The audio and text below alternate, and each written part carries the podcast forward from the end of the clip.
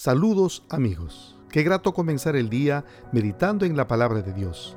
Acompáñanos en nuestro tiempo devocional de la Alianza Cristiana y Misionera de Pueblo Libre. Buenos días a todos los que nos acompañan en esta hermosa travesía de escuchar la voz de Dios a través de los salmos. Ya estamos en nuestro sexto devocional y en esta ocasión he titulado al que vamos a tener en el día de hoy, Victoria y Poder. Victoria y Poder. Dos palabras muy hermosas, ¿verdad? El propósito es que podamos contemplar la omnipotencia de Dios. Vamos a leer el Salmo 18, los versículos 7 al 10. Dice así la palabra del Señor.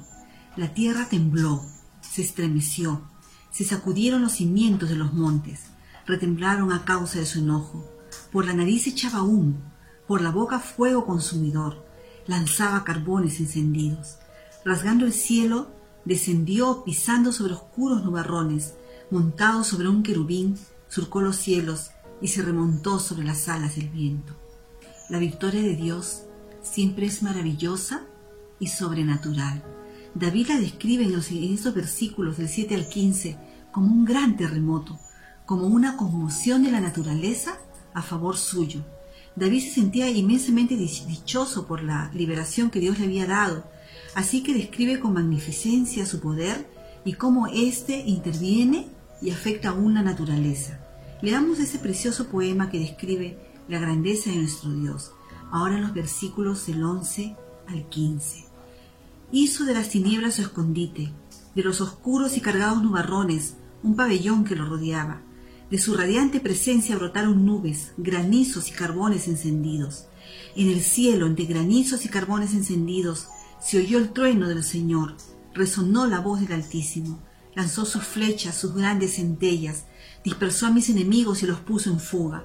A causa de tu reprensión, oh Señor, y por el resoplido de tu enojo, las cuencas del mar quedaron a la vista, al descubierto quedaron los cimientos de la tierra. Estas son expresiones simbólicas de una actuación poderosa de Dios. En el Antiguo Testamento hay varias situaciones donde Dios interviene así de una manera sobrenatural, como vino la naturaleza para darle victoria a su pueblo en las grandes batallas que libraron contra sus enemigos. No sé si ustedes recuerdan la historia de Débora y Barak.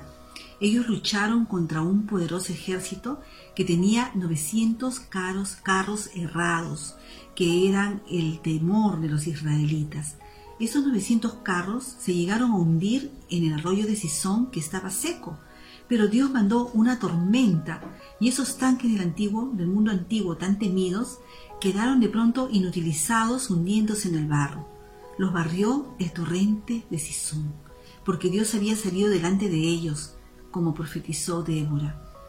Ellos creían que tenían la batalla perdida, pero como Dios estaba con ellos, ganaron la batalla por el obrar sobrenatural de nuestro Dios.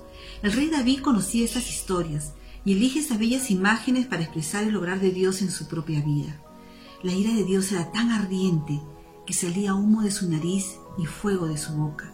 Los carbones expresan los relámpagos salidos de una densa nube, como dice el versículo 8, todo un obrar sobrenatural. Cuando dice Dios inclinó los cielos, nos recuerda que Dios abre las ventanas de los cielos para derramar sus bendiciones sobre todos nosotros.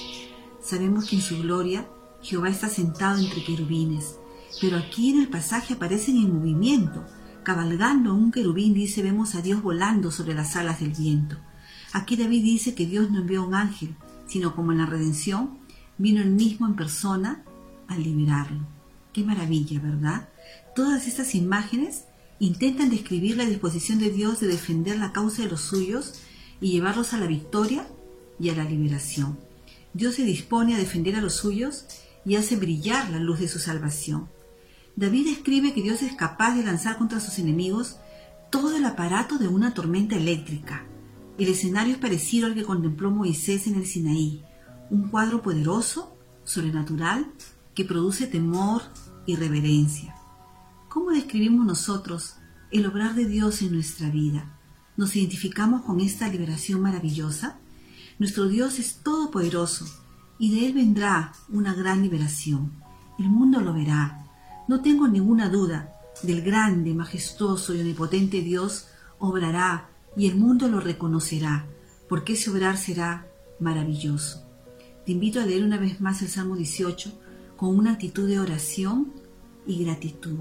Lee esas imágenes profundas, maravillosas, que describen la omnipotencia de nuestro Dios y cree en esa omnipotencia. Vamos a dar ahora los tres motivos de oración en los que nos uniremos el día de hoy. El primer motivo es porque Dios nos enseña a reconocer su poder y alabarle por su majestad. El segundo motivo es porque incline los cielos y derrame bendición sobre la humanidad en esta pandemia. Y el tercero, por las personas más necesitadas de nuestro país que viven del día al día y ahora no pueden trabajar. El Señor les bendiga. Encuéntranos en Facebook y YouTube como YacinPL y en nuestra página web www.yacin-mediopueblolibre.org. Los esperamos.